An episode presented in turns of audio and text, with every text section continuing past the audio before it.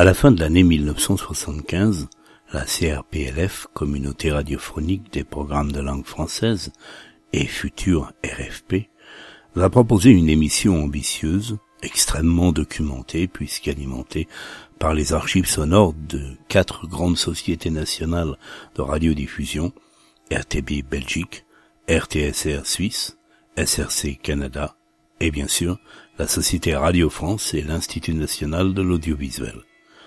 Le format hebdomadaire retenu à l'époque était de 26 épisodes de 90 minutes, chacun permettant d'explorer dans ses multiples dimensions une des années qui composèrent le troisième quart du XXe siècle.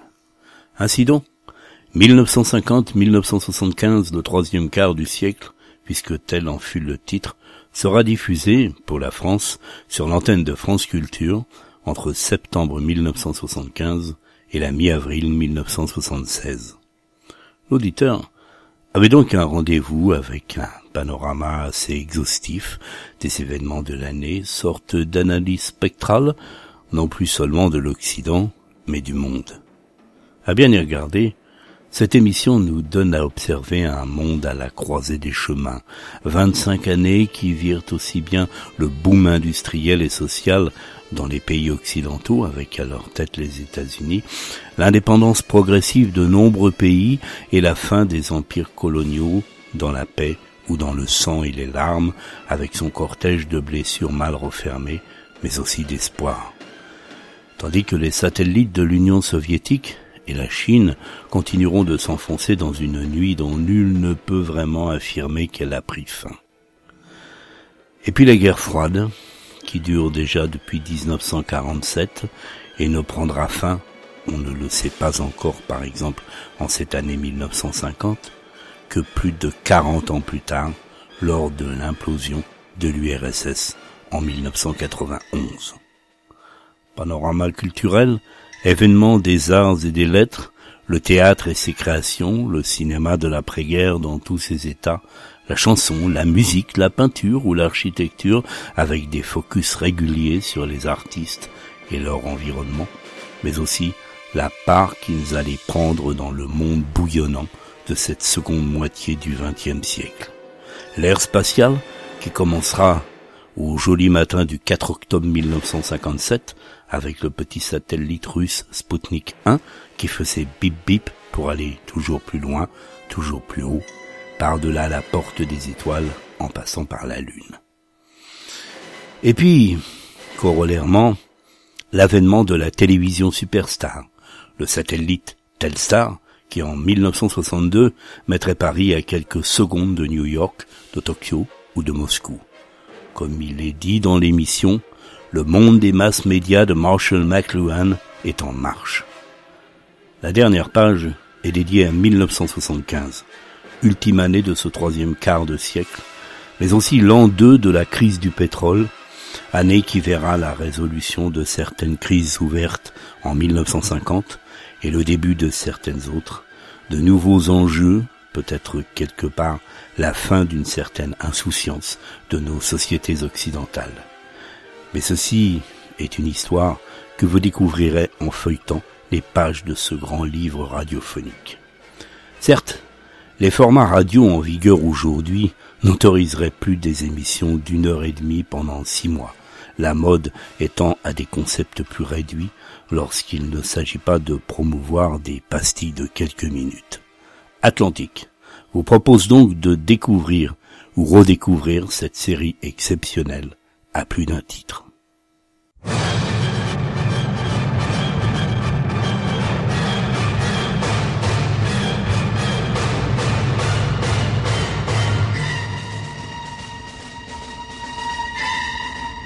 1950-1975, le troisième quart du siècle.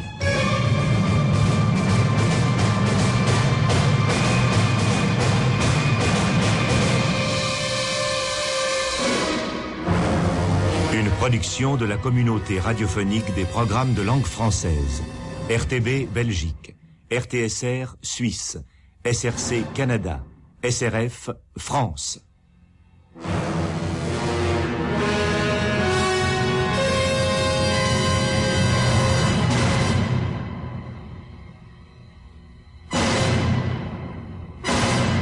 Aujourd'hui, 1950.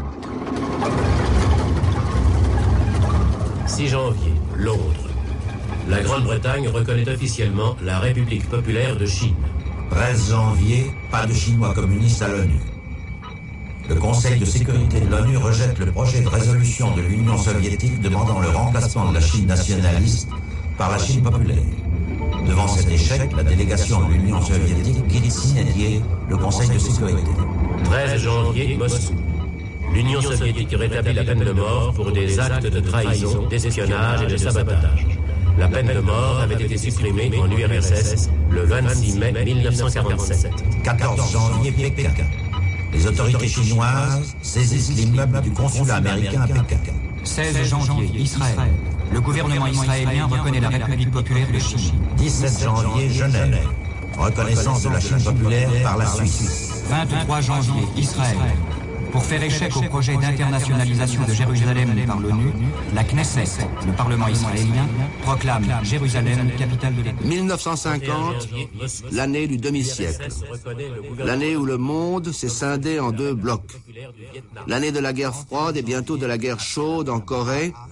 L'année de l'espionnage et de la chasse aux sorcières de part et d'autre du rideau de fer l'année de la peur atomique et de la peur tout court. février, non à la bombe H. 12 physiciens nucléaires américains s'élèvent contre un emploi éventuel de la bombe H. La délégation soviétique ne doit pas chercher d'explications compliquées à notre politique.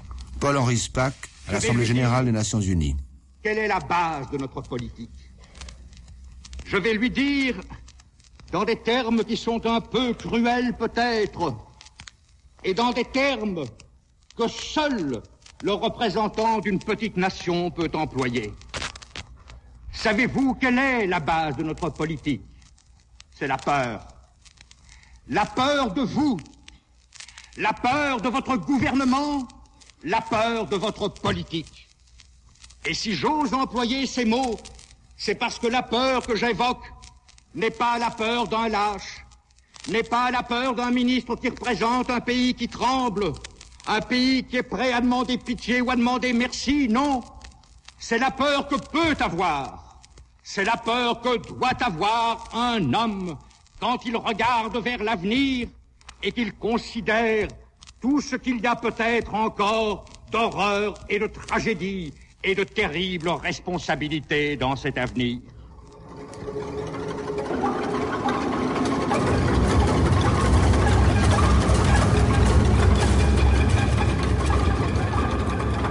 À la question Croyez-vous que cette nature humaine qui pense peut résoudre notre grand problème?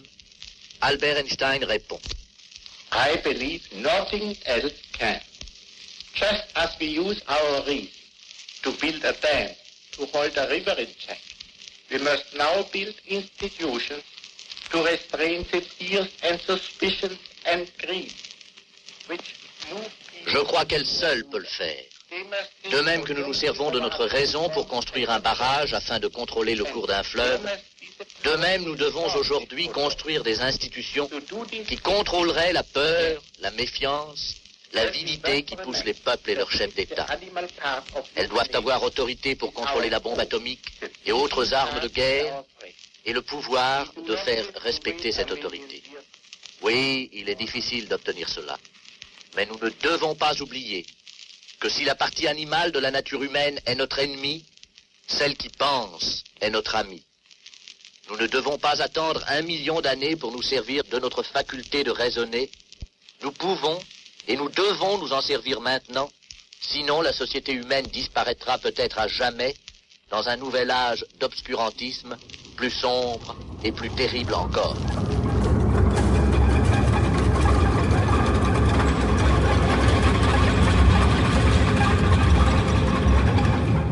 Le 18 mars à Stockholm, le Comité mondial des partisans de la paix lance un appel pour l'interdiction de la bombe atomique.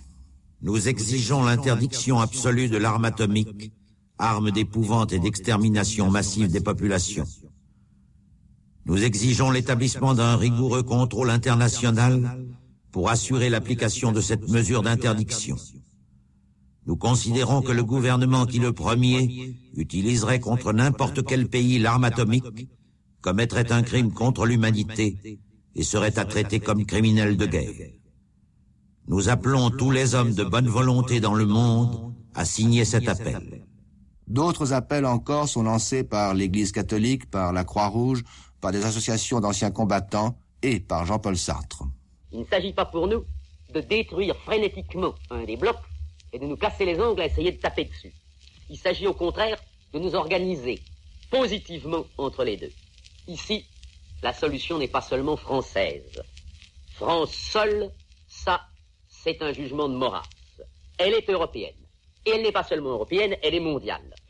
Seulement, il ne s'agit pas d'attendre du secours. Bien certainement. Il s'agit de prendre l'initiative. Et pourquoi pas en France? Il faut lancer un appel à tous les partis de bonne volonté, tous les partis socialistes et démocratiques européens. Je connais beaucoup d'hommes politiques et d'écrivains qui sont décidés à le faire. Il faut essayer d'obtenir une union, une union internationale et constructive, non pas contre un bloc ou contre un autre, mais d'abord positivement pour résoudre les problèmes économiques et sociaux dans le cadre d'une union socialiste européenne. Il faut essayer de construire et il faut dire ce qu'on veut.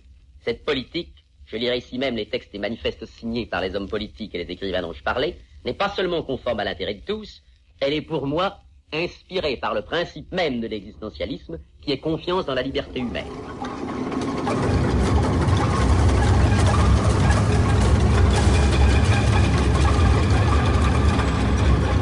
La guerre froide ne divise pas seulement le monde en deux blocs, elle divise également chaque pays occidental en deux camps.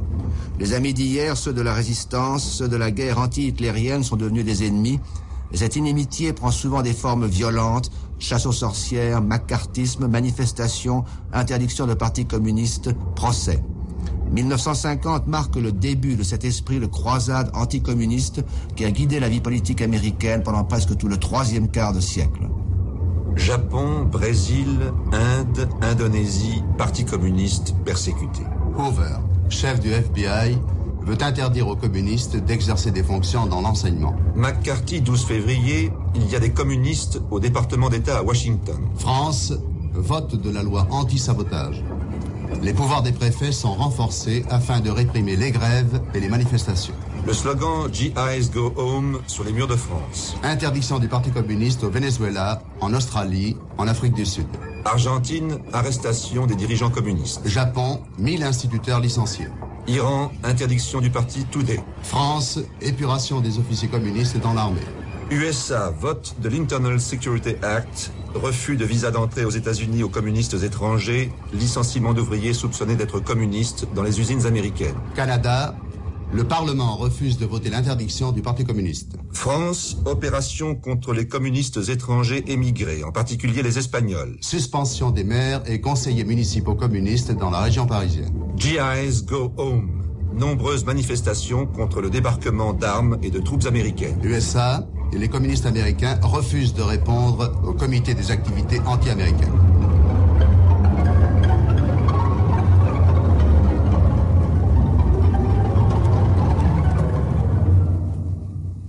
À cette chasse aux sorcières et aux interdictions des partis communistes dans le monde occidental correspond le titisme, ou plutôt l'anti-titisme, dans le bloc communiste. L'hérésie titiste est née en juin 1948 lorsque la Yougoslavie est chassée du Cominform, le bureau commun d'information des pays socialistes qui avait été créé en 1947 et qui était une réplique communiste au plan Marshall occidental.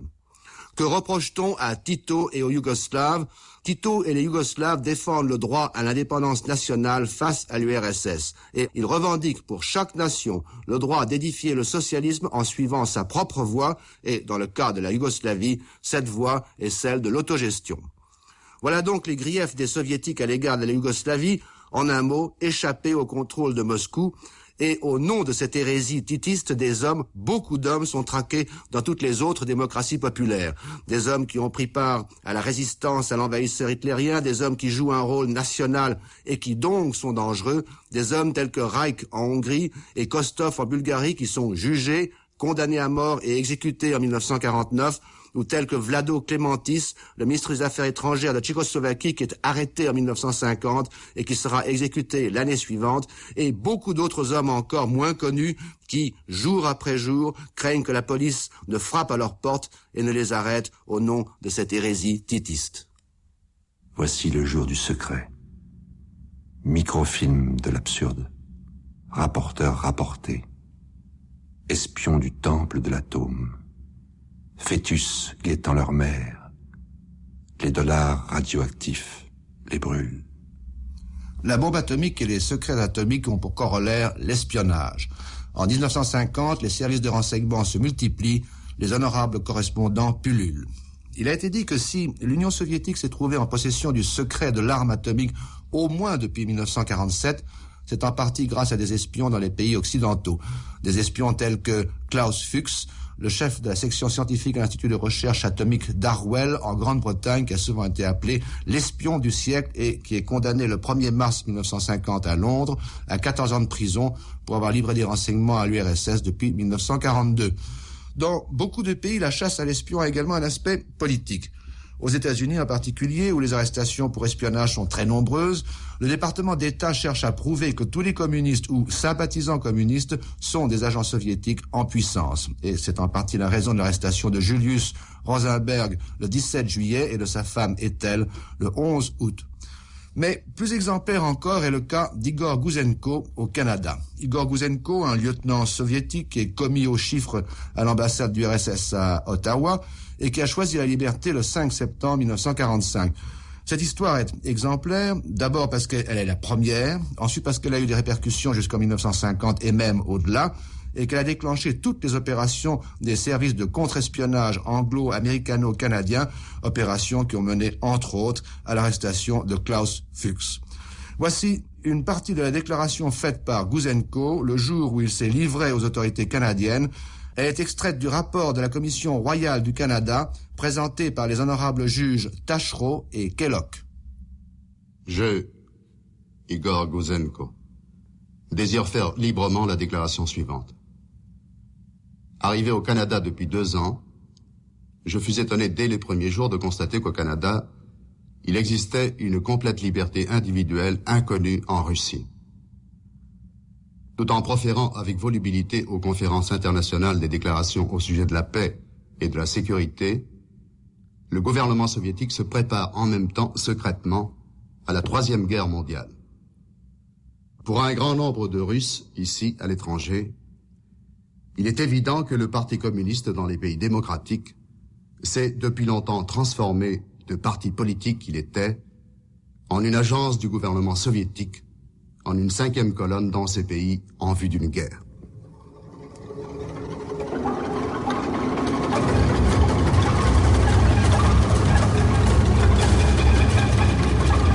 Une voix encore dans cette atmosphère de peur et de guerre froide, celle de l'homme qui reçut le prix Nobel de littérature en 1950, le philosophe et mathématicien britannique Bertrand Russell. Mais d'abord, je voudrais dire quelques mots de la nécessité d'un gouvernement mondial. Tant qu'il y aura différents États souverains, chacun ayant sa propre force armée, chacun étant le juge absolu de ses propres lois dans une quelconque querelle internationale, les guerres éclateront inévitablement de temps à autre. Et à mesure que les techniques se perfectionneront, les guerres deviendront de plus en plus destructives. Il est généralement admis que la prochaine guerre commencera par la destruction de Londres, New York, Moscou après quoi les combattants se mettront à l'œuvre sérieusement. Or, la prévention de la guerre est devenue une nécessité si la vie civilisée doit continuer, ou plutôt si toute vie, euh, toute vie de quelque ordre que ce soit doit continuer. Cette vérité s'impose d'une façon telle que nous ne devons pas nous détourner de conceptions politiques nouvelles ni de certains problèmes qui, autrefois, pouvaient être ignorés sinon avec impunité, du moins euh, sans que ne se produise un désastre définitif. Samson et Dalila de Cécile Bedwin. Le troisième homme de Carol Reed, avec Orson Welles et la cithare d'Anton Carras.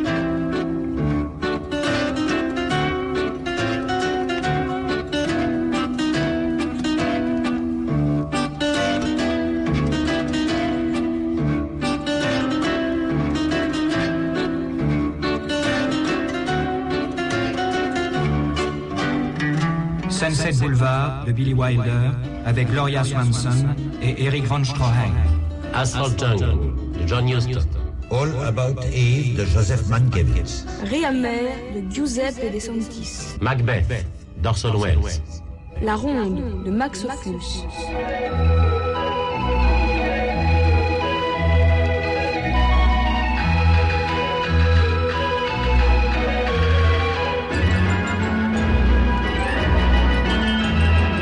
Stromboli de Roberto Rossellini.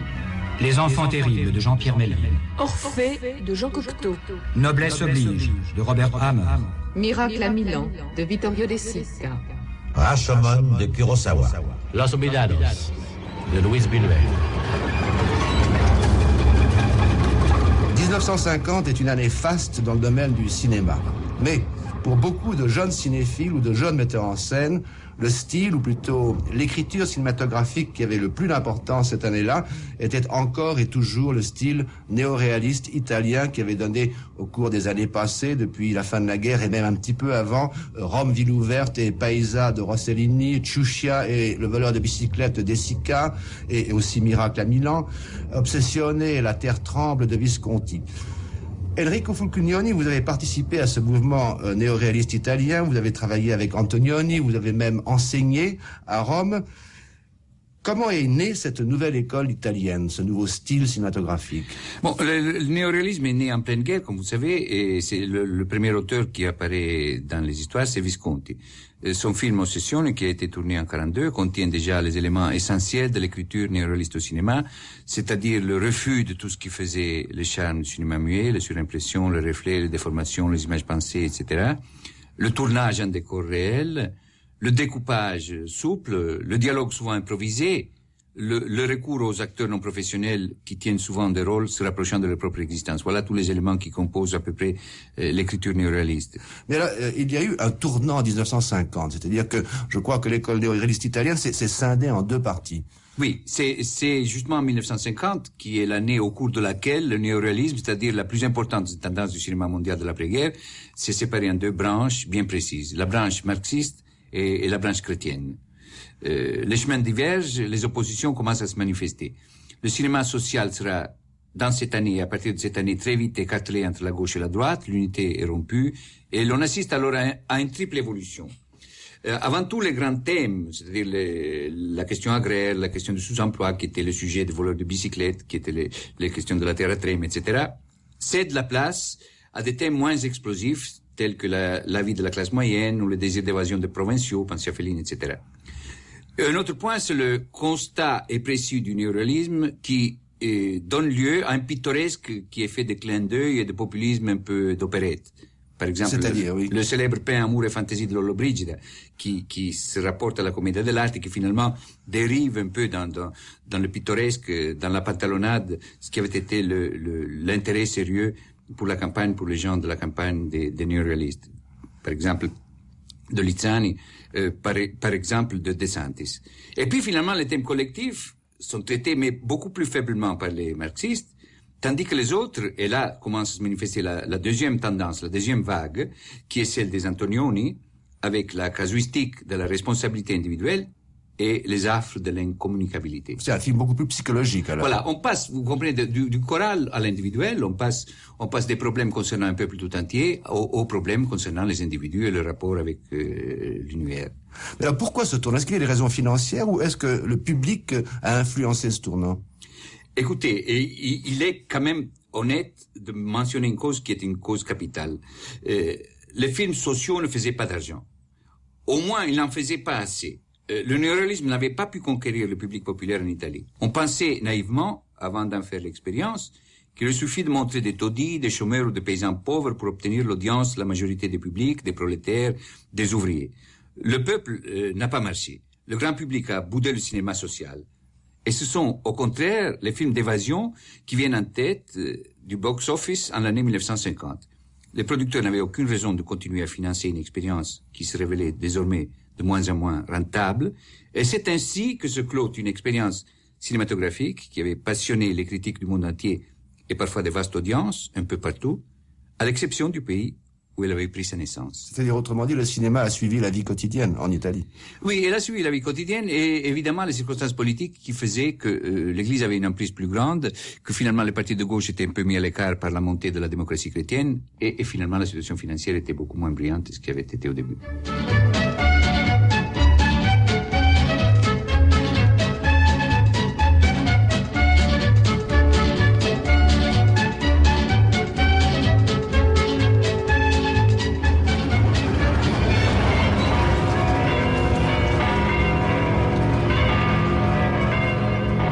1950 est, comme toutes les années qui marquent un quart de siècle, une année sainte. Voici le reportage sur l'ouverture de cette année sainte à Saint-Pierre de Rome.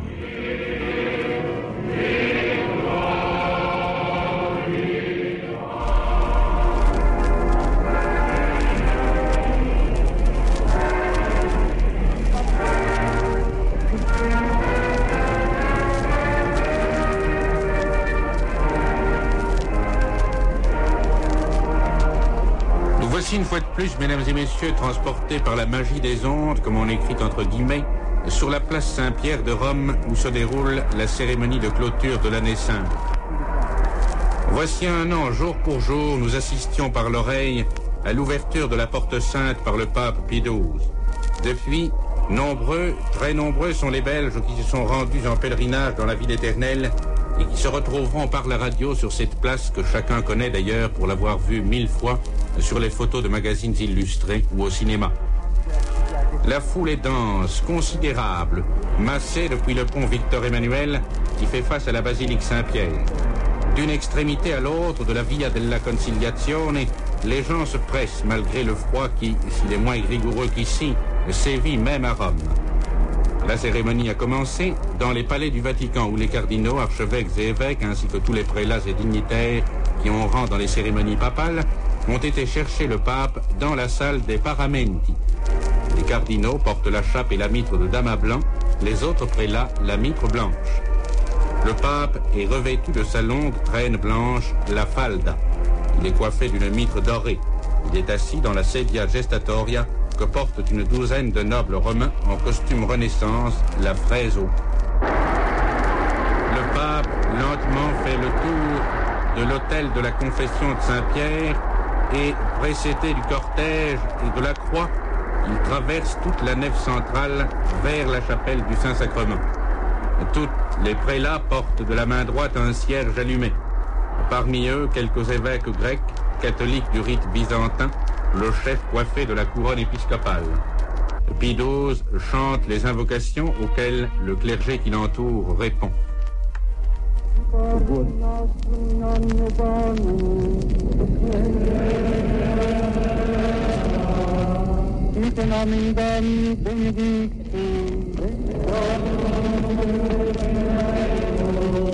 pape vient de réciter l'oraison et a imploré la bénédiction du Très-Haut sur les pierres qui vont murer la porte jusqu'au prochain jubilé.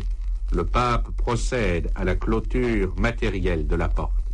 Et enfin, une fois le chant du Te Deum Laudamus terminé, le pape, tourné vers la foule immense, lui donne sa bénédiction urbi et orbi.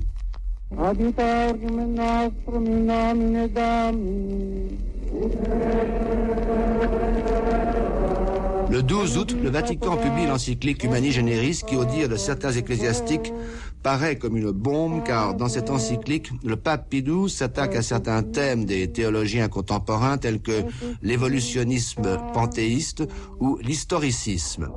Père Liéger, vous êtes doyen de la faculté de théologie catholique de Paris. Quel est le sens profond de cette encyclique?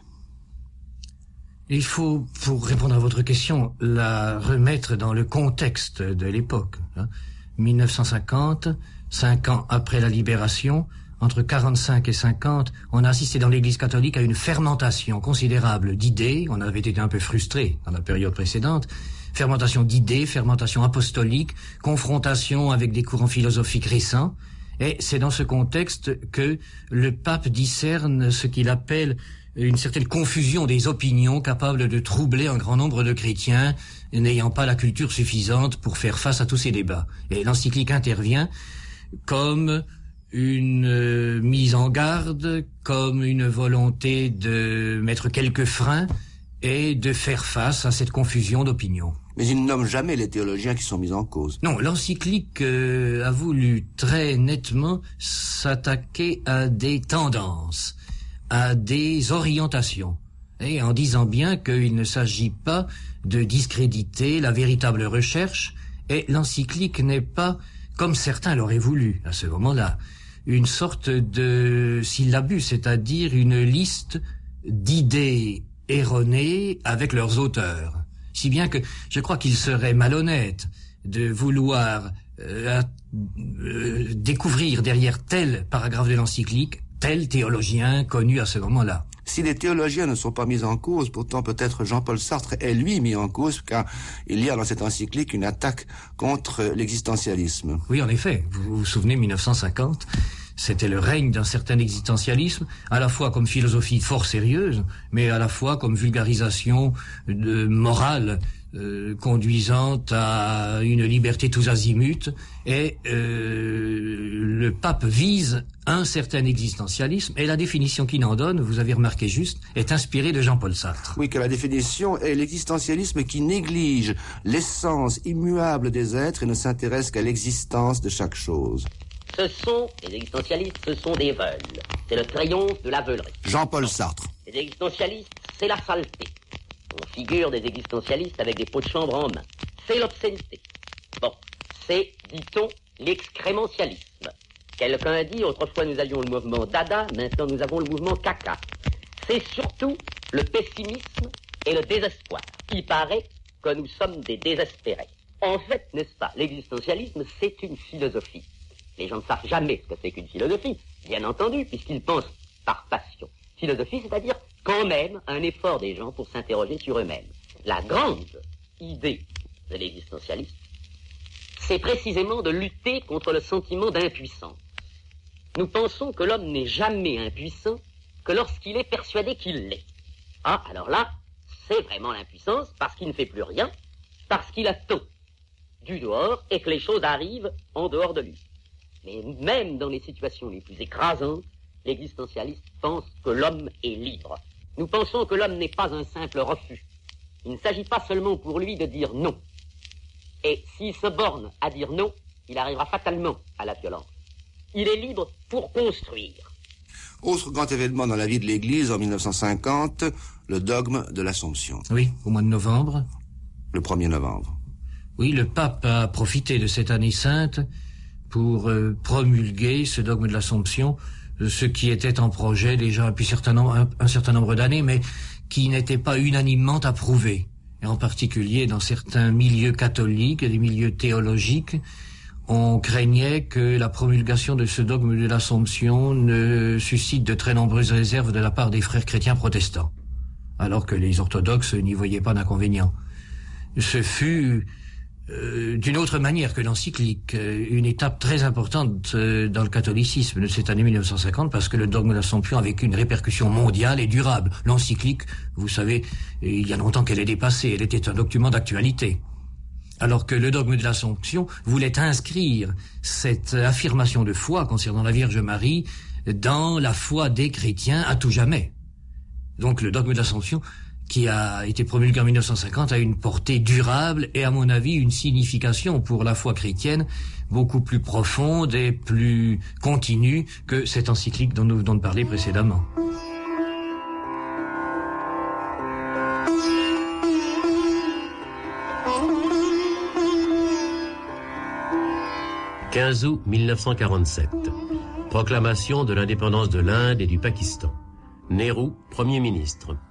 Septembre 1947. Violent combat au Punjab et au Bengale entre hindous, sikhs et musulmans. En 1947 et 1948, 6 millions d'hindous et de sikhs quittent le Pakistan pour l'Inde et 6 millions et demi de musulmans quittent l'Inde pour le Pakistan. Le 30 janvier 1948, Gandhi est assassiné par un extrémiste hindou, Vinayak Godse. 1949. L'Inde intègre les nombreux petits États princiers sur son territoire et indemnise les souverains déchus. 26 novembre 1949.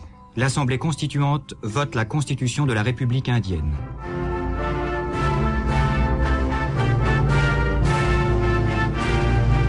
16 janvier 1950, la République indienne est solennellement proclamée. Rajendra Prasad est élu président de la République et Jawaharlal Nehru Premier ministre. Voici le discours prononcé par Nehru à cette occasion. Le 26 janvier 1950 est pour nous un jour d'une grande importance. C'est l'aboutissement d'une période de lutte pour notre peuple. L'homme qui nous guida durant cette période n'est plus de ce monde, mais le fruit de ses efforts est le nôtre. Ce que nous en faisons ne dépend que de nous. Le progrès d'une nation résulte de beaucoup d'éléments différents. Les plus importants sont ceux que Gandhi a soulignés durant toute sa carrière. L'intégrité, la force de caractère, un esprit de tolérance et de coopération et l'amour du travail.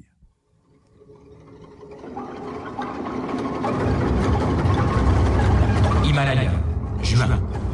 Deux alpinistes français, Maurice Herzog et Louis Lachenal, parviennent au sommet de l'Annapurna, 8077 mètres. C'est le premier sommet de plus de 8000 mètres conquis par l'homme. Quelques instants avant le départ, j'ai pu joindre Maurice Herzog, le chef de l'expédition française à l'Himalaya, et Marcel Isha, qui fait également partie de cette expédition, euh, comme cinéaste et, je crois, accessoirement comme cryopédologue. Mais nous en reparlerons tout à l'heure. Euh, Maurice Herzog, je voudrais quelques précisions sur la composition de l'expédition française à l'Himalaya. Voulez-vous nous rappeler les noms de vos camarades? Alors, les noms de l'expédition sont les suivants. Euh, en dehors de moi-même, Jean Cousy, euh, Louis Lachenal, euh, Lionel Terret, euh, Gaston Robuffard, Marcel Schatz. Comme cinéaste, Marcel Ichac et comme docteur, Jacques Oudot. Euh, Voulez-vous nous dire quels sont vos objectifs immédiats Alors, notre objectif immédiat est d'abord d'atterrir à Lucknow, ce qui sera fait, je l'espère, dans 48 heures, puis d'aller gagner la frontière népalaise, de rentrer dans le territoire népalais et d'avoir pour objectif le Dolagiri, un sommet, un des plus hauts sommets du globe, à 8170 mètres. Et sommet sur lequel aucun homme n'est encore jamais monté. Eh ben, je suis très content de repartir dans l'Himalaya 14 ans après la première expédition de 1936. Et j'espère cette fois avec plus de chances de succès. À leur retour, le président Auriol reçoit à l'Élysée Maurice Herzog et Louis Lachenal qui ont eu les pieds et les mains gelés. Comment allez-vous? Ça va, mieux? Je me tiens debout pour la première fois. C'est ce que je vois et c'était... Asseyez-vous, ne vous parlez Non, pas. vous êtes trop aimable. Après, vous pouvez vous asseoir. Ouais. Je serais Bien, très heureux au contraire de vous voir ici. Merci beaucoup, Monsieur le Président. Oui, je sais. Vous aussi, vous avez été blessé. Uniquement les pieds. Écoutez, asseyez-vous donc. Je suis très heureux euh, de vous recevoir. Je suis également très fier au nom de la France. Mais cette joie est empreinte de la plus profonde émotion. Je vous vois là, vous deux, blessés. Je sais ce que tous vous avez souffert. Permettez-moi de vous adresser la gratitude de la nation.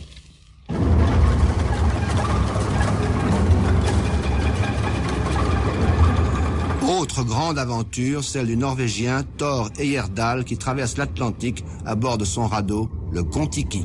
Nous avons la chance d'avoir près de nous Thorsten Rabi, qui était radiotélégraphiste sur le Kontiki. Et nous allons lui poser des questions, ma foi, extrêmement simples sur la vie et sur l'habitabilité de cet engin, car nous l'avons devant nous, là, et des, centaines de milliers de Parisiens ont déjà pu le contempler et, le visiter. Mais vraiment, on se demande comment, pendant les tempêtes, vous avez pu tenir là-dessus. Ça devait être extrêmement difficile. Non, c'était pas difficile du tout. Parce que le- les troncs de balsa sont tellement légers et sont suivis les lames. On n'a jamais eu de lames à bord du Kontiki. Vraiment, tellement ils sont légers. C'est ça, le- la grande propriété de ce radeau, c'est qu'il est- c'était un véritable bouchon. Il suivait toutes les lames. C'est ça, oui. Oh, Et d'autres, mais qu'est-ce que vous mangiez car vous n'avez pas pu emporter des boîtes de conserve vous permettant de vivre comme ça pendant euh, plus de 100 jours? Oui, nous avons apporté des, des conserves et aussi de l'eau douce. Et on a pêché tout le temps et mangé les conserves et les poissons et tout ce qu'on a pu attraper. Et alors vous, monsieur Rabi, vous étiez euh, radiotélégraphiste, c'est-à-dire que tous les jours, je crois, vous réussissiez à atteindre le continent et à donner de vos nouvelles. Oui, c'est correct, sauf trois jours au milieu du, du, du, du Pacifique. Et alors je crois que ce tour de force a été réalisé grâce aux amateurs Ce oui, c'est les- correct. Ce sont des amateurs en Amérique du Nord, Amérique du Sud et aussi en Norvège. qui vous relayaient et qui donnaient de vos nouvelles comme ça à la. Norvège. C'était nécessaire de, pour nous de, de donner des nouvelles de nous, pour notre famille en, en Norvège et en Suède, et aussi euh, les articles pour les journaux.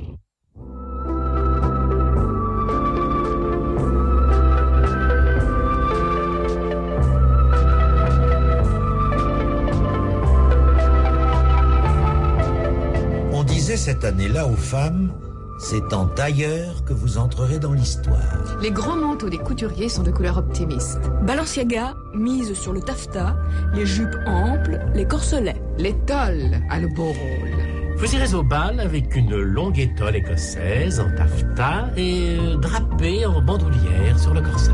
Vous irez dîner en ville avec une étole à poche, croisée, boutonnée, en oblique et ceinturée. Vous irez au théâtre avec une étole en satin cousue comme une manche aux deux extrémités. Vous irez en visite avec une étole en lainage, boutonnée, à l'épaule, sur la robe. Vous recevrez vos amis avec une étole à poche en mousseline pastel, drapée au cou et euh, serrée par une ceinture. La coiffure, nouvelle longueur 6 cm. L'arrêt disparaît. Christian Dior part avec ses mannequins présenter sa collection à la reine Elisabeth et à Margaret. Pour l'été, vous porterez corsaire et corselet. Cannes s'enthousiasme pour les corselets jumeaux. Les femmes portent le short ou le pantalon corsaire ou des jupes amples du matin au soir.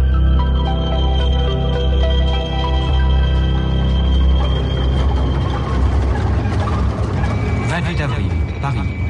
Connu pour ses sympathies communistes, Frédéric Joliot-Curie, haut commissaire à l'énergie atomique, est révoqué de ses fonctions par le gouvernement. Frédéric et Irène Joliot-Curie avaient reçu le prix Nobel de chimie en 1935. 3 mai, Pékin. Interdiction de la polygamie et de la vente de femmes en Chine. 5 mai, Bonn. Y a-t-il encore des prisonniers de guerre en URSS Après la libération par l'Union soviétique d'un million neuf cent mille prisonniers de guerre allemands, le gouvernement de l'Allemagne fédérale affirme qu'un million et demi de prisonniers de guerre se trouvent encore en URSS. 23 mai, Berlin-Est. La République démocratique allemande vient de créer un corps de police militaire, la Volkspolizei, qui comprend 150 000 hommes. Les Occidentaux protestent énergiquement contre ce début de réarmement de l'Allemagne de l'Est.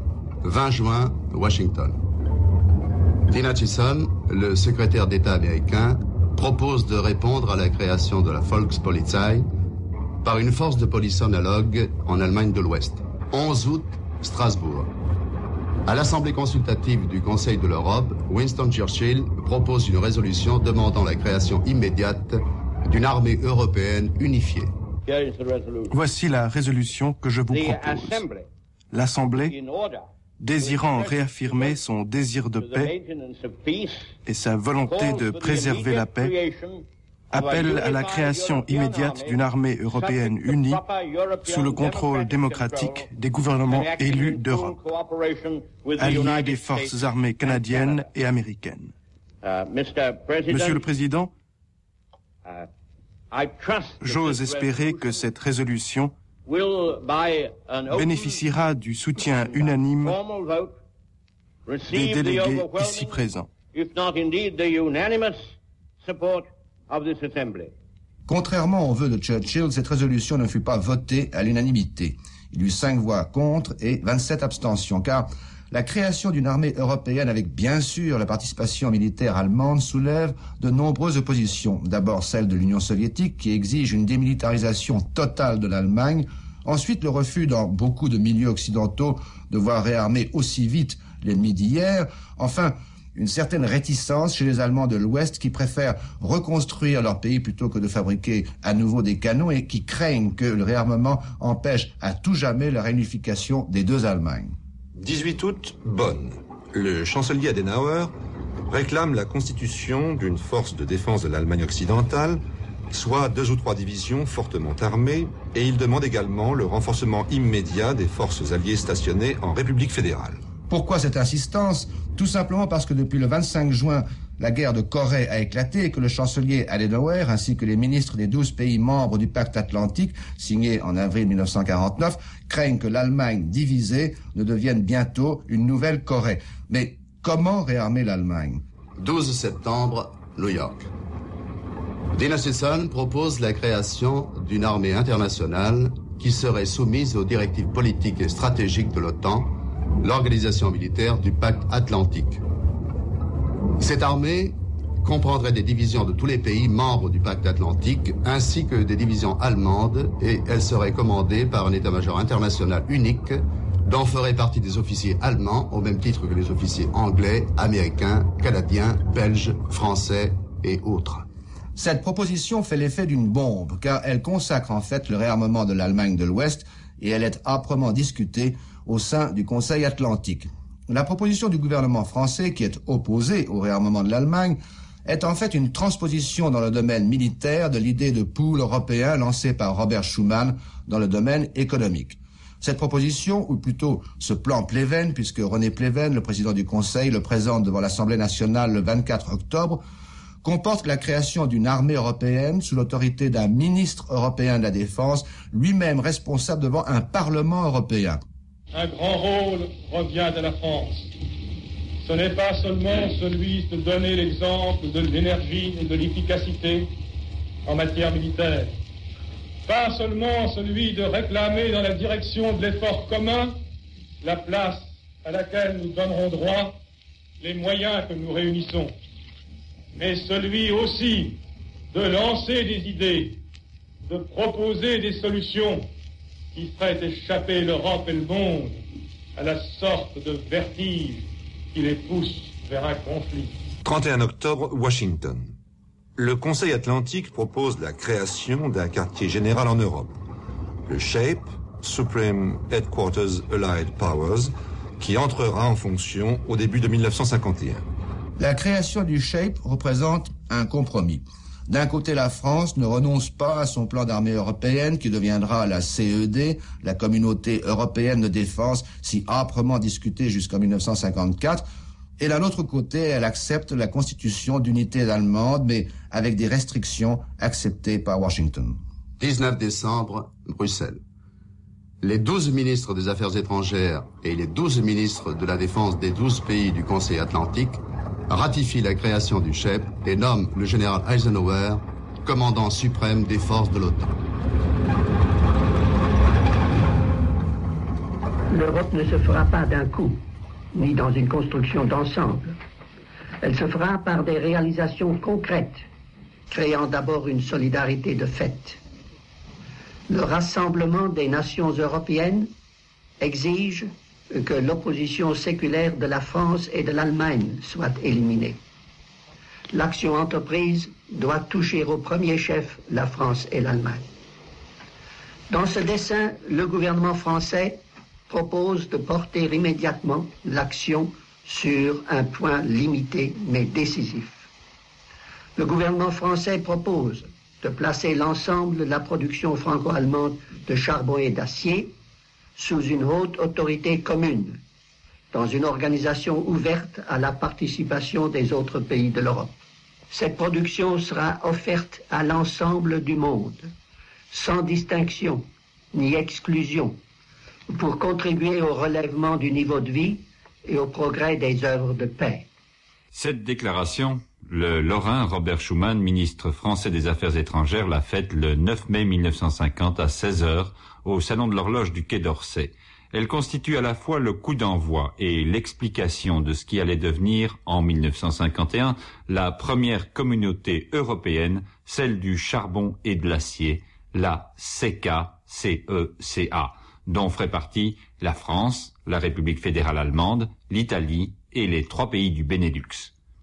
Autour de cette déclaration, il y a de la petite histoire anecdotique, et ce n'est pas forcément sans intérêt, mais aussi un contexte politique international, celui de la guerre froide entre l'Est et l'Ouest, et celui de la remontée d'un État allemand avec son chancelier, le rénant Konrad Adenauer.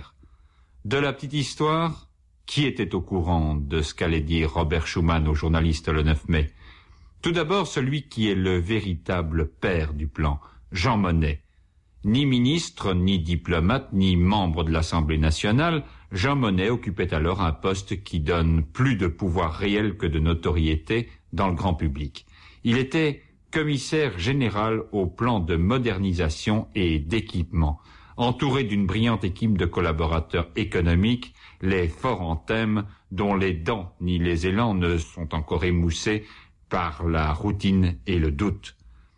C'est le 29 avril, dix jours avant la déclaration, que Jean Monnet transmet à Robert Schuman la première note sur son plan de mise en commun des industries de base européennes. Le principal destinataire de l'offre, le chancelier Adenauer, aurait reçu le 9 mai au matin une lettre personnelle de Robert Schuman, mais le moins qu'on puisse dire est que l'opération fut montée et menée rapidement avec un Jean Monnet décidé à éviter débat et marchandage dès le départ, avec un Robert Schuman décidé à solenniser la proposition, dans une forme suffisamment précise pour qu'elle ne soit pas un simple discours ou, selon sa propre expression, de vaines paroles. Écoutez ce qu'en dit Jean Monnet quelques mois plus tard. Les décisions de ce premier exécutif européen qu'est la haute autorité sont exécutées dans nos six pays comme s'ils n'en faisaient qu'un. C'est là une des transformations essentielles que réalise notre entreprise et le test de sa réussite ce premier marché commun, ces premières institutions supranationales, c'est l'Europe qui commence à s'unir. Les règles et les institutions ne changent pas la nature des hommes, mais elles transforment leur comportement les uns vis-à-vis des autres. C'est l'expérience même de la civilisation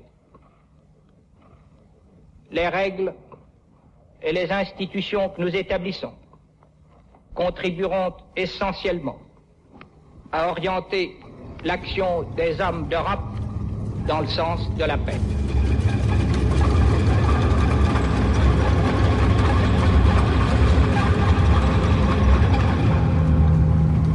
Le 22 juillet 1950, au petit matin, Léopold III, roi des Belges, rentre à Bruxelles.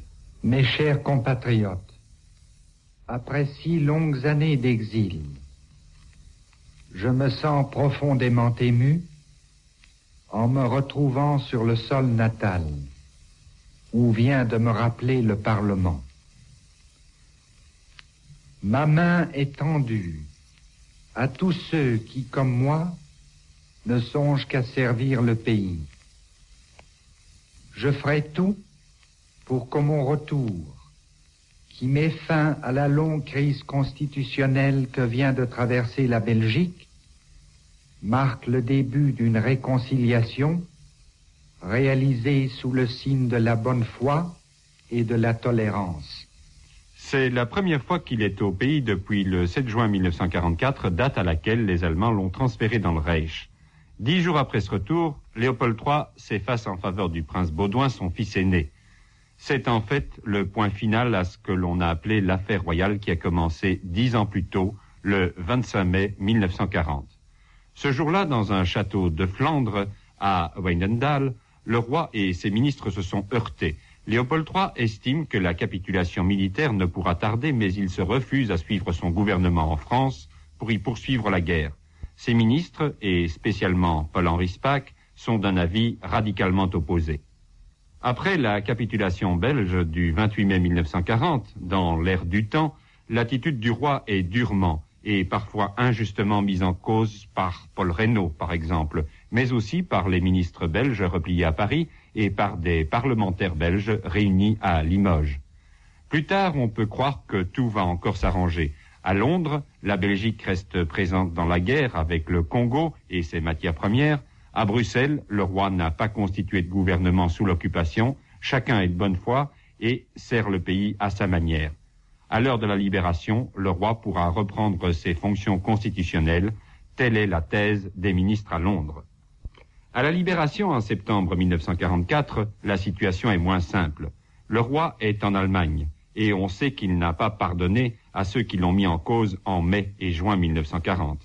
Le prince Charles, frère de Léopold, se voit confier la régence du royaume en attendant que le roi ne soit plus dans l'impossibilité de régner du fait de l'ennemi. Or, libéré par les Américains le 7 mai 1945, Léopold III ne rentre pas au pays. Socialistes et communistes veulent son abdication. Les libéraux son effacement. Léopold III préconise une consultation des populations. C'est l'époque des polémiques les plus dures. Tous les coups sont permis dans les deux camps contre l'adversaire. En mars 1950, la consultation populaire donne 57,68% de oui en faveur du retour de Léopold III. Cette majorité, le roi la considère comme satisfaisante, mais en fait elle révèle un fort déséquilibre entre les régions. La Flandre est pour Léopold III à plus de 70%, mais en Wallonie et à Bruxelles, il y a une majorité de votes hostiles. Le seul parti qui soutienne le retour du roi, c'est le Parti social-chrétien, le PSC. Il devient majoritaire dans les deux chambres. En juin 1950, un gouvernement PSC homogène prend la responsabilité du retour du roi. Alors, des grèves éclatent et dans certaines régions avec des allures insurrectionnelles. Une marche sur Bruxelles est prévue pour le 1er août. On peut croire qu'elle conduira à de très durs affrontements. À Grasse-Berleur, près de Liège, il y a trois morts au cours d'une manifestation. Le sang a coulé, la marche sur Bruxelles se prépare, in extremis des contacts se renouent entre les partis, le roi propose de s'effacer en faveur du prince héritier. L'adoption par le Parlement d'une semblable mesure, réalisée dans le cadre de nos principes constitutionnels, me donnerait la faculté de déléguer temporairement au prince héritier l'exercice de mes prérogatives et de mettre fin à cette délégation avec l'accord du gouvernement au moment que j'estimerai conforme aux intérêts du pays. Je ne pourrais évidemment user de cette faculté que si ce geste était accepté avec confiance par la grande majorité de l'opinion. Je devrais en outre avoir l'assurance en raison de l'attitude du pays, que cette délégation pourrait se réaliser dans le calme et avec le concours loyal de tous les groupes politiques soucieux de la sauvegarde de nos institutions traditionnelles. Un an plus tard, le prince sera roi des Belges.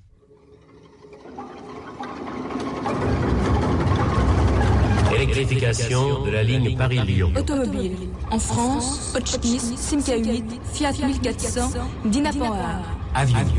Douglas Skyrocket, Lockheed F-90, Bell 11, Viscount 700 à turbopropulseur. Commercialisation en Europe des rasoirs électriques et des mixeurs. Matisse, Zulma. Germaine Richier, Christ. Giglioli, monument aux déportés à Grenoble. Henry Moore, Helmet numéro 3. Salvador Dali, œuvre d'inspiration religieuse. Jackson Pollock, brouillard de la rue. Nicolas Chauffeur, première sculpture spatiodynamique. Bernard Buffet, première exposition chez Drouin David. Bernard Lorjou, l'âge atomique. Le hussard bleu de Roger Millier. Les chemins de la liberté de Jean-Paul Sartre. La clé des champs d'André Breton. Un barrage contre le Pacifique de Marguerite Duras. Le chant général de Pablo Neruda. Pablo Neruda, grand poète sud-américain, il est du Chili, est dans notre studio. D'ailleurs, on vient de publier en France le premier volume de son chant général, immense poème de 600 pages. Tout d'abord, en empruntant une formule à notre confrère et ami André Gillois, je demanderai Qui êtes-vous, Pablo Neruda? Je suis un peu navigateur. J'ai vécu un peu partout. Après mes 20 ans, j'ai séjourné en Birmanie, à Ceylan, à Java, en Espagne, en Argentine, en France, au Mexique et au Chili. Cependant, je suis l'anticosmopolite et je désire, et c'est l'expression de mon livre, que la nature, la vie et la raison de mon continent soient présents dans la culture européenne, à la portée du peuple français. Tel est en effet le sujet du chant général. C'est un immense poème de 600 pages. C'est à la fois une cosmogonie, un pamphlet politique et une épopée. Je pense qu'il faudrait se référer à la fois au châtiment et à la légende des siècles pour parler du champ général en usant de comparaisons françaises.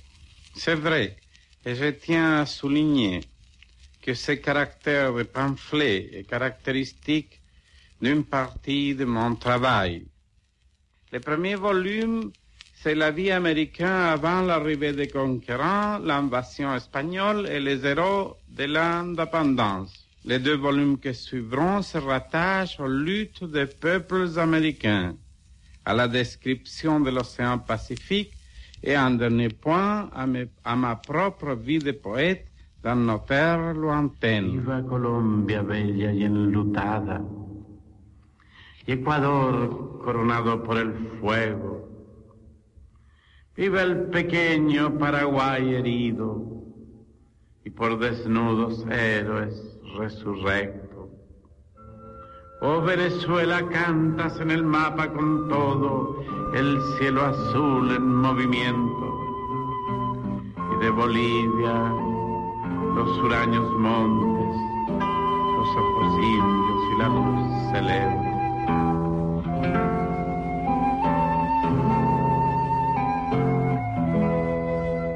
Moi, ici, je prends congé.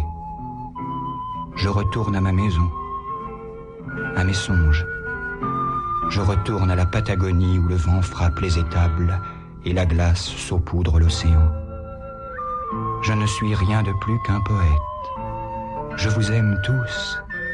Je vais errant par le monde que j'aime. Dans ma patrie, on emprisonne les mineurs et les soldats commandent aux juges. Mais moi, j'aime jusqu'aux racines de mon petit pays froid. Si je devais mille fois mourir, c'est là que je voudrais mourir. Si je devais mille fois naître, c'est là que je voudrais naître. Près de la rocaria sauvage, des bourrasques du vent du sud, des cloches d'hier achetées. Que personne ne pense à moi. Pensons à toute la terre, frappant avec amour sur la table. Je ne veux pas que le sang revienne, imbiber le pain, les haricots rouges, la musique. Je veux que vienne avec moi le mineur, la fillette, l'avocat, le marin, le fabricant de poupées, que nous entrions au cinéma et sortions boire le vin le plus rouge. Je ne veux rien résoudre.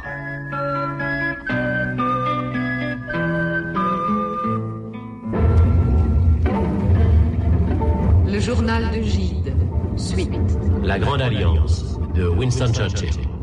Les caves du Vatican d'André Gide. La cantatrice chauve d'Eugène Ionesco. Ça s'appelle la cantatrice chauve parce qu'il n'y a pas de cantatrice chauve dans la pièce. Bon, ça, c'est clair. Mais euh, Et l'action, l'action, ah, on ne peut pas la raconter, il n'y a pas d'action. donc la pièce se raconte d'elle-même. Oui, évidemment. Il, se- il serait bon, Eugène, que vous nous lisiez un passage caractéristique de votre pièce. Je suis préparé à pense...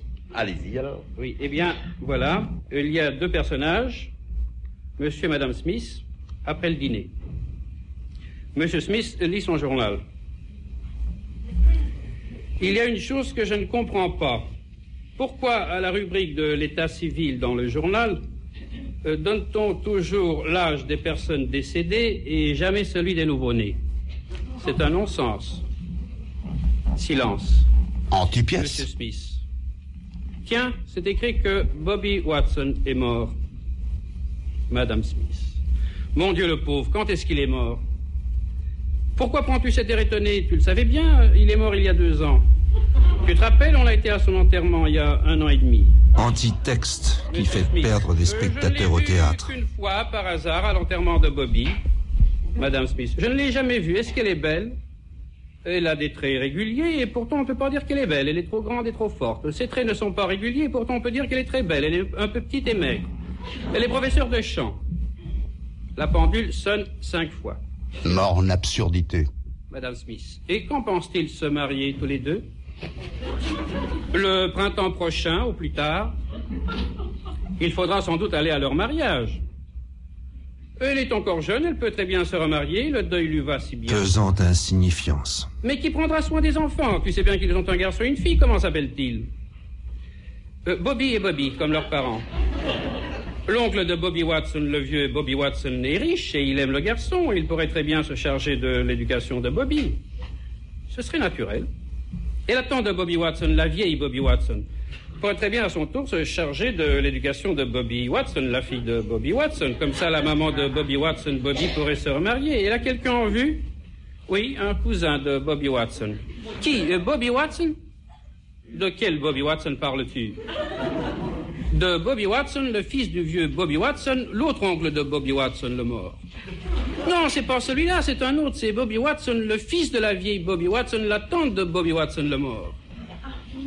Euh, tu veux parler de Bobby Watson, le commis voyageur? Il n'y avait pas là de quoi faire une pièce. «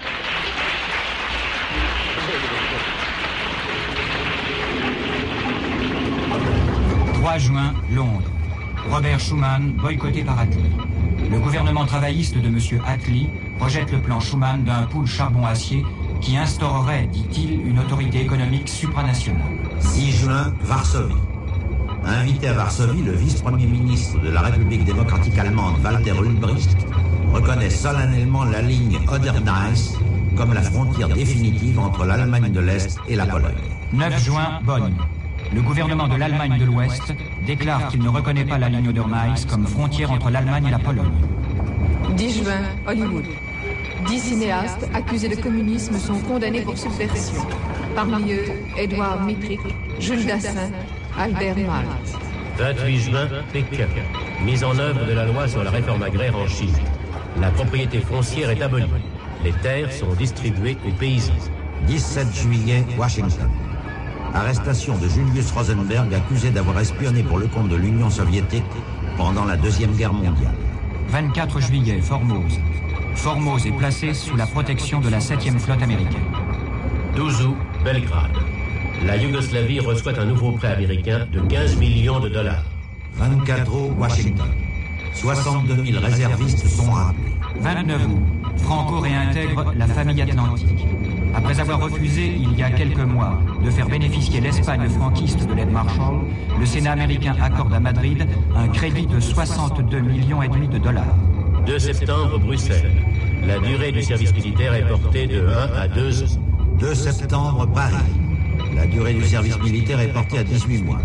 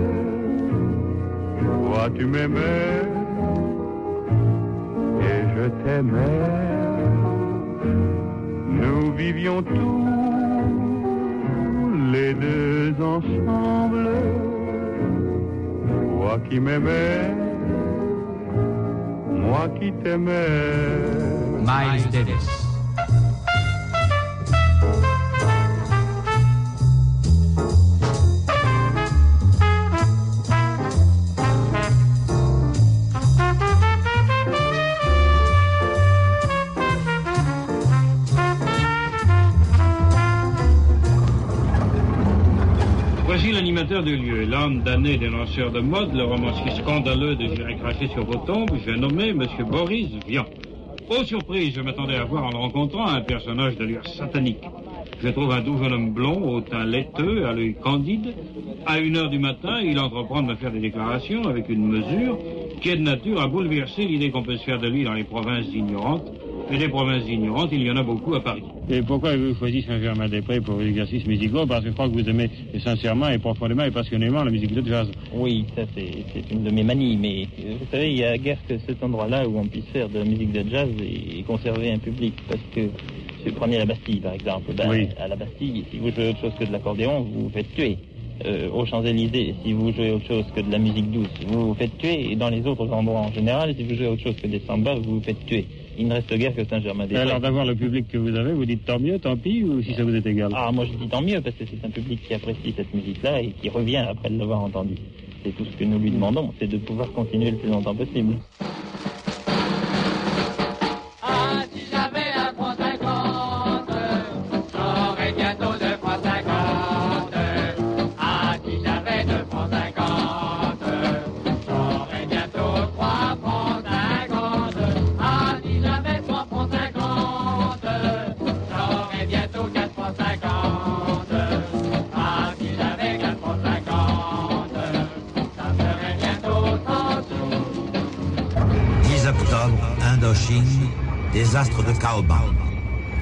21 octobre. L'armée communiste chinoise pénètre au Tibet. 23 novembre, Paris. Le procès des lettres françaises. David Rousset affirme dans le Figaro qu'il existe des camps de concentration en Union soviétique. Accusé de faux et d'usage de faux par les lettres françaises, il poursuit l'hebdomadaire en diffamation. 5 décembre, Paris. Le gouvernement français nomme le général Delattre de Tassigny haut commissaire en Indochine. 5 juillet. Salvatore Giuliano est abattu par la police italienne. 30 septembre, à Paris, premier congrès international d'astronautique présidé par Alexandre Ananoff. On parlera beaucoup de stations cosmiques et de fusées au cours de l'année. 26 décembre. La pierre du couronnement est volée à l'abbaye de Westminster par des nationalistes écossais. Tremblement de terre en Bolivie. 300 morts. Coup sur coup, deux avions d'Air France de la ligne Paris-Saïgon se sont abîmés dans le golfe Persique. 85 morts. Le scandale de l'année en France, l'affaire des généraux. Construction du barrage de Tignes et inondation du village. Les morts de l'année. Léon Blum. George Orwell. Emil Jannings. Kurt Weill. Nijinsky. Général Jan Smuts. Gustave V de Suède. Georges Bernard Shaw. Charles Kochler. Mackenzie King. Le consul de Giancarlo Menotti.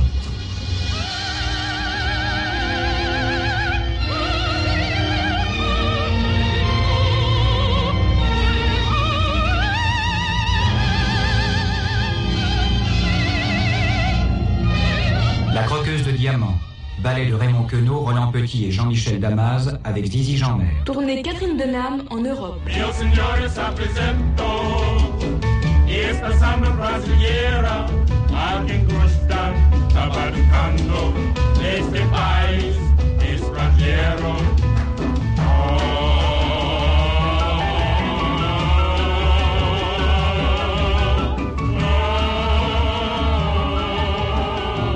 Roberto Benzi, chefe d'orchestre.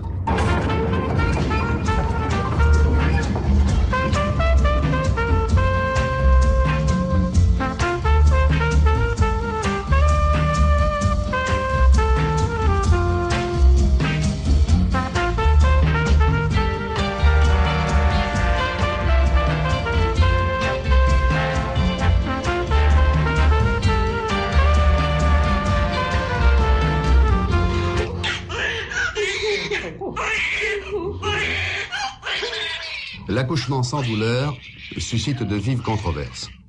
Les communistes sont pour. L'accouchement sans douleur, qui est une application des théories de Pavlov, est pratiqué sur une grande échelle en Union soviétique. Le pape Pie XII est contre, et les catholiques sont très divisés. L'antique malédiction de la Genèse, tu enfanteras dans la douleur, n'est peut-être pas éternelle. En France, les docteurs Lamaze, Velay et Ercille ont levé cette malédiction en mettant au point une méthode basée sur un enseignement accompagné d'exercices qui est donné aux femmes enceintes. À cette préparation psychophysique s'adjoint dans certains cas l'utilisation de drogues anesthésiantes pharmacodynamiques.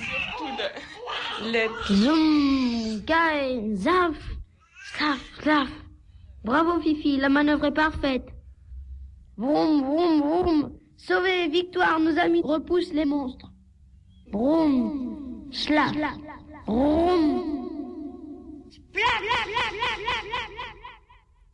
1950 marque un tournant dans l'histoire de la bande dessinée et tout d'abord un tournant négatif, le déclin de la bande dessinée aux États-Unis. Et je crois, Claude Militerni, vous qui êtes un, historien de la bande dessinée, je crois que ce déclin est surtout dû au fait que les grands dessinateurs des années 30 et 40, les grands créateurs, ont été peu à peu remplacés par des doublures sans talent. Bien entendu, euh, ça c'est la, grande faille de la bande dessinée américaine en fait. Ils n'ont jamais réalisé euh, ce problème. Pour eux, c'est un produit euh, que l'on vend euh, et puis sans, il n'y a pas de problème. Chaque jour, le quotidien euh, publie la bande et n'en se préoccupe absolument pas. Donc les grands créateurs comme Alex Raymond euh, et autres, comme Milton Caniff, disparaissent pour laisser la place à des tâcherons. Terrier des pirates repris par George Wonder, Flash Gordon par, alors là, n'en parlons plus. Et là, cette bande dessinée, ce sclérose s'épuise. Il y a eu les bandes de guerre aussi qui ont donné un, un nouvel essor, un regain à la bande dessinée américaine. C'est-à-dire que euh, et les pirates a connu un très grand succès. Milton Caniff a fait Mel Call, qui est une bande extraordinaire pour euh, euh, éveiller, euh, disons, distraire l'américain à la guerre. Et 50 arrive avec euh, l'effondrement de la bande dessinée réaliste. Et bien en plus, la réaction de d'associations qui critiquaient la, la bande dessinée parce qu'elle sapait soi-disant le moral des jeunes et qu'elle Oui, oui, était c'est c'est responsable. le de la- docteur Vertam, ça, qui a publié un ouvrage très virulent contre, euh, s'appelle, je crois, si ma mémoire est bonne, La séduction des innocents. Et cet ouvrage est un ouvrage, un réquisitoire violent contre la bande dessinée. Mais euh, ne, s'est pas préoccupé de s'intéresser à la bande dessinée. Il n'a vu que les mauvais produits, que les comic books, les choses brutales où il y a vraiment euh, érotisme, violence, etc. Donc ce bouquin est sorti et c'est exact et a fait, euh, a créé ce qu'on appelle euh, le code que les syndicates ont été obligés de, de s'imposer, c'est-à-dire éliminer la violence, le, le sexe, les revolvers, vous voyez, tous ces trucs-là. Mais alors 1950 est également un tournant positif parce que 1950 a vu la naissance de Pogo. Alors Walt Kelly, lui, euh, a commencé euh, différemment.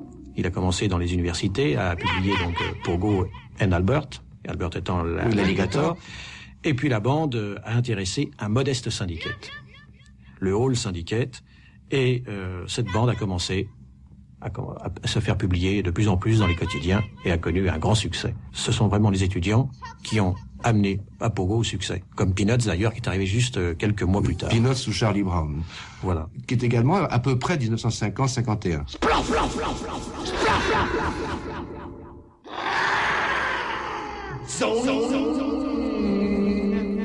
Donc voilà pour les États-Unis en 1950. Que se passait-il en Europe? Eh bien, en Europe, euh, et particulièrement en France et en Belgique, les Français, euh, après la guerre, n'ont qu'une idée, c'est de mettre euh, hors de- des frontières la bande dessinée américaine. Et c'est la loi de 1949, qui est votée par les communistes et les catholiques. Donc, la bande dessinée américaine interdite en France.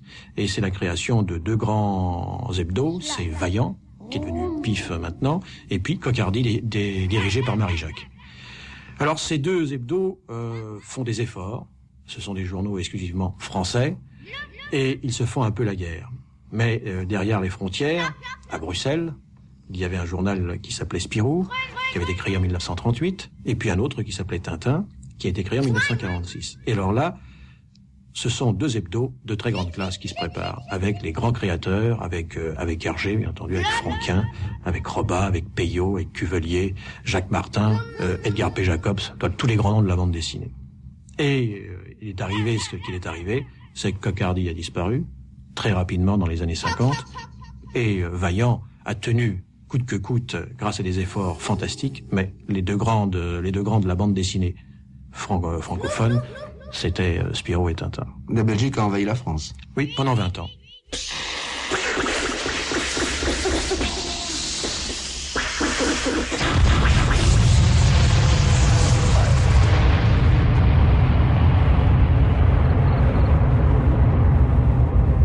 25 juin, à 5 heures du matin, les troupes nord-coréennes franchissent le 38e parallèle qui sépare les deux Corées et envahissent la Corée du Sud. L'annonce de cette invasion arrive comme un coup de théâtre dans le monde entier car personne, à part quelques experts, n'envisageait une guerre en Corée et, à vrai dire, très peu de gens en Occident savaient où se trouvait la Corée. Corée.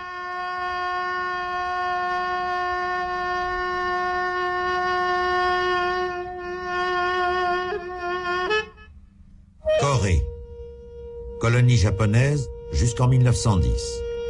Libérée en 1945 par les soviétiques au nord et par les américains au sud.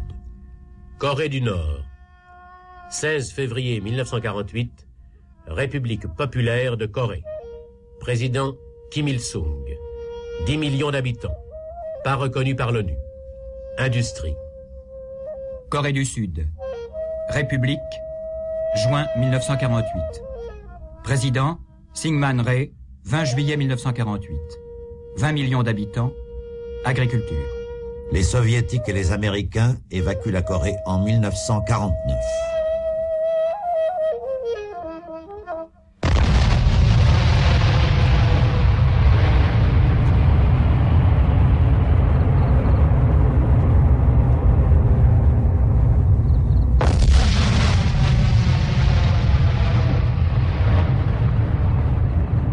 Wilfred Burchett, vous avez été correspondant de guerre pendant la guerre de Corée. Et pourquoi cette guerre a éclaté, en fait? Je crois qu'on ne saura pas exactement avant qu'on ne publie pas un dossier secret de la Pentagone sur la guerre en Corée. Il y a beaucoup des éléments qui sont toujours euh, con- euh, pas connus. Ce que j'ai trouvé, que la guerre, à vrai dire, a commencé un an avant dans l'été, l'automne de, de 49. Et là, il y avait beaucoup des attaques de, de part du Sud. Ils ont occupé des positions de clé juste au nord du 38e parallèle. Il y a eu beaucoup de protestations de, de part du gouvernement du Nord auprès de- des Nations Unies, des centaines de protestations. Et moi, je suppose qu'à un moment donné, Kim Il-sung a décidé, bon, la prochaine fois euh, qu'on frappe, nous allons frapper fort. Et euh, là, il n'y a aucun doute que c'est les, les troupes du Nord qui ont poursuivi euh, l'armée euh, du Sud en très grande vitesse euh, jusqu'à le petit enclave au sud, euh, au point le plus euh, sud de la- l'enclave de Pusan. De Pusan, où sont Ouais. restés les Américains. Ouais.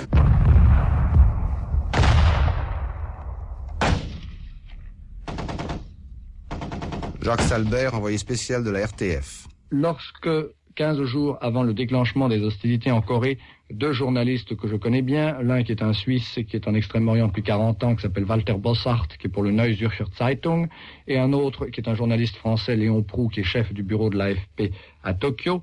Donc ces deux journalistes se trouvaient en Corée 15 jours avant le déclenchement des hostilités et interviewaient les officiers américains chargés de l'instruction de l'armée sud-coréenne à Séoul.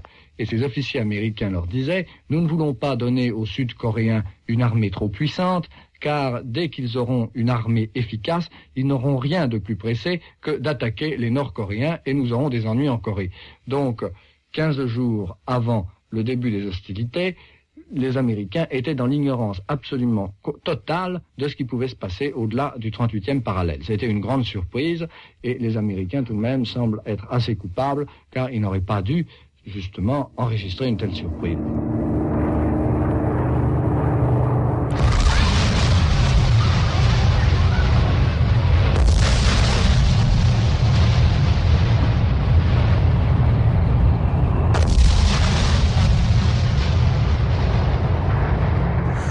La riposte des Nations Unies, la riposte américaine a été extrêmement vive, puisque dès le 25 juin, le Conseil de sécurité de l'ONU a demandé que les troupes euh, nord-coréennes reculent derrière le 38e parallèle. Ensuite, le président Truman a envoyé les forces navales et aériennes, puis les forces terrestres, et puis le Conseil de sécurité a demandé à l'ensemble des pays membres de l'ONU euh, de se joindre à l'effort américain. Discours à la nation américaine du président Truman le 30 juin 1950. Korea is a small country, thousands of miles away. La Corée est un petit pays très loin du nôtre. Mais ce qui s'y passe est très important pour chaque Américain. Sunday, June 25th, Le dimanche 25 juin, les troupes communistes de la Corée du Nord ont attaqué la République de Corée. Cette attaque prouve, sans aucun doute, que le mouvement communiste international est prêt à se servir de l'invasion par la force pour conquérir des pays indépendants. Un acte d'agression comme celui-ci est une menace sérieuse pour la sécurité de toute nation indépendante. Par leur action en Corée, les dirigeants communistes démontrent leur mépris de tous les principes moraux sur lesquels les Nations Unies sont fondées. Comment s'est déroulée cette guerre? Elle s'est déroulée en trois phases. Et quel genre de guerre était-ce? Euh, c'est un mélange de guerre. C'est un mélange d'une guerre classique, parce que les forces euh, de Nord, euh, Corée du Nord avaient des, des, des, des blindés, euh, d'artillerie, etc. C'est une guerre euh, mobile, d'une grande rapidité, une guerre d'encerclement. Il y avait la, la division fameuse, euh, 24e division, je crois, américaine, qui était complètement encerclé et, et, détruit dans les premières semaines. Et il y avait un mélange de ça et une guerre de guérilla. On est resté pendant très longtemps sans renseignements précis sur la puissance de l'armée nord-coréenne. Je vous citerai l'exemple des tanks. Lorsqu'un jour, à peu près huit jours après le déclenchement des hostilités, on a vu apparaître les premiers tanks nord-coréens en ligne, les Américains ont déclaré les Nord-Coréens ont 30 tanks. Or, deux jours plus tard, d'autres tanks faisaient leur apparition à un autre point du front. Les Américains ont dit ne vous inquiétez pas, ce sont les mêmes qui sont déplacés. Or, il a tout de même fallu se rendre à l'évidence, ce n'étaient pas du tout les mêmes tanks, c'était d'autres tanks. Or, depuis, il est absolument impossible de chiffrer le nombre des engins blindés des Nord-Coréens très souvent, on ignorait totalement quelle était la position des armées ennemies et même quelquefois quelles étaient les positions des armées américaines. Lorsqu'on demandait à un officier du deuxième bureau, pourriez-vous me préciser la position du front dans tel secteur Eh bien, très souvent, l'officier est incapable de le lire et il m'est même arrivé une fois, l'officier me dit, écoutez, si vous y allez, vous seriez gentil de revenir le soir me voir pour me dire exactement où on en est. C'est pas, c'est vous dire que pendant le début de cette guerre, c'était une véritable pagaille, il faut dire, il n'y a pas d'autre mot, on ne savait vraiment pas où on en était. Après, euh, après les Américains ont fait le grand euh, le débarquement à Incheon, alors l'armée du Nord était aussi complètement encerclée, une partie a échappé au Nord, une grande partie a été capturée. Mais ça, c'était le 15 septembre. En fait, à ce moment-là, les Coréens du Nord avaient complètement envahi la Corée du Sud.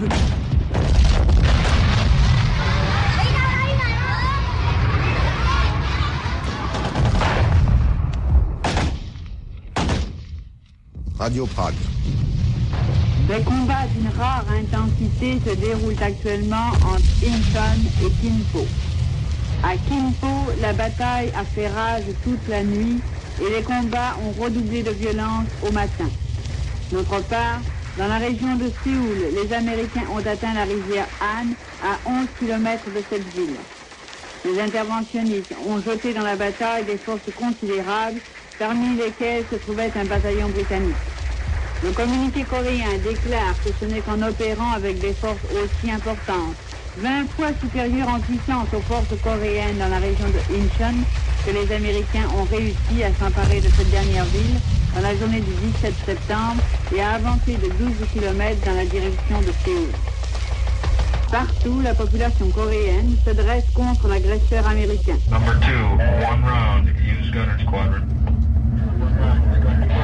Deflection 4486. Quadrant 340.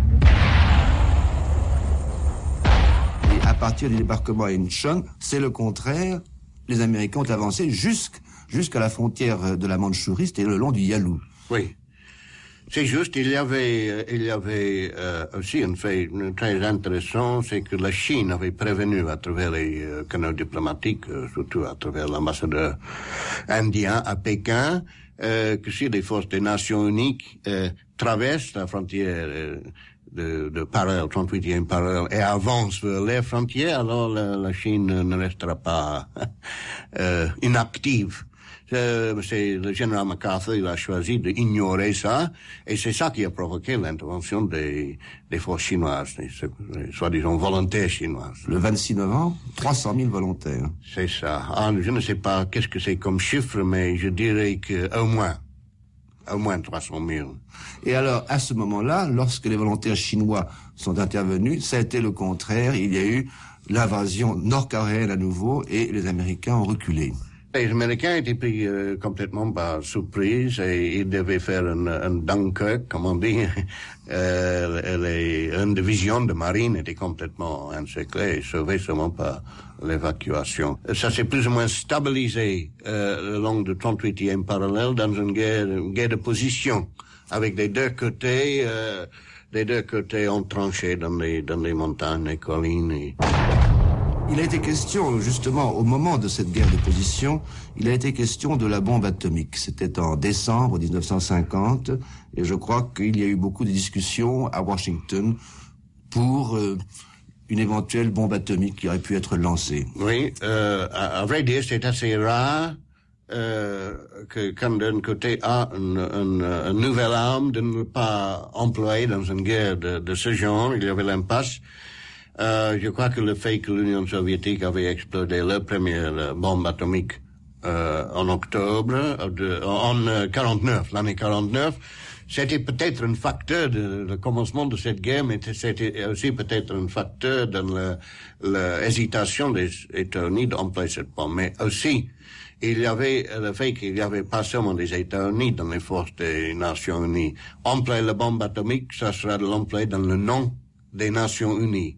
Il y avait aussi l'Angleterre, il y avait la France, et je crois qu'il y avait des grandes pressions sur les États-Unis de, ne pas euh, employer cette arme. Mais je me rappelle très bien qu'on avait, euh, on avait compté que peut-être ça sera employé. Euh, la Chine, dans ce temps, a mobilisé beaucoup de mineurs de charbon qui ont été mobilisés autour de, de Pékin, de creuser des abris très profonds. La même chose euh, là où j'étais en Corée. Euh, tout était euh, préparé pour éviter au maximum les, les conséquences de l'emploi de l'arme. Est-ce qu'il y a vraiment eu une, une peur, comme beaucoup de gens l'ont pensé en Europe, une peur d'une troisième guerre mondiale? Oui, oui. Le danger était très grand. Euh, ce danger était, était constant. Euh, parce que la guerre a dépassé quand même les frontières de, de la Corée. Euh, il y avait des, des aérodromes euh, en Chine qui ont été attaqués et même il y avait une très grande attaque contre un aérodrome soviétique. Et moi, je pense que c'était peut-être un tournant dans cette guerre parce que les Américains ont perdu énormément beaucoup des avions dans cette attaque. On n'a pas donné beaucoup de publicité de cet incident dans le temps, c'était connu après, mais là, il, euh, y avait déjà des éléments d'une de, troisième guerre mondiale. Et c'est pour ça que le chef de l'état-major américain dans le temps, le, général Bradley, a dit uh, It's the wrong war, in the wrong place, at the wrong time and against the wrong enemy. C'était une mauvaise guerre au mauvais endroit, au mauvais moment et contre le mauvais ennemi. C'est ça.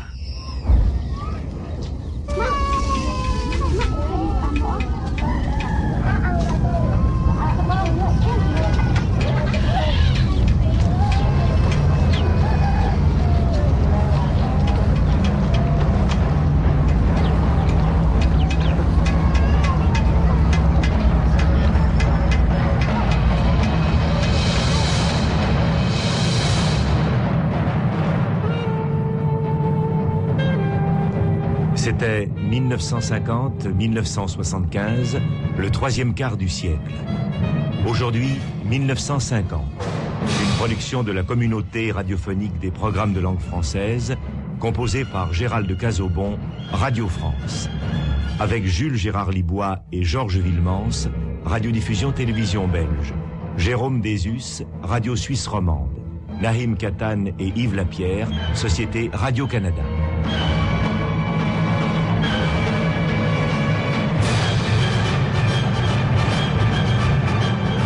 Archives sonores de la communauté radiophonique des programmes de langue française.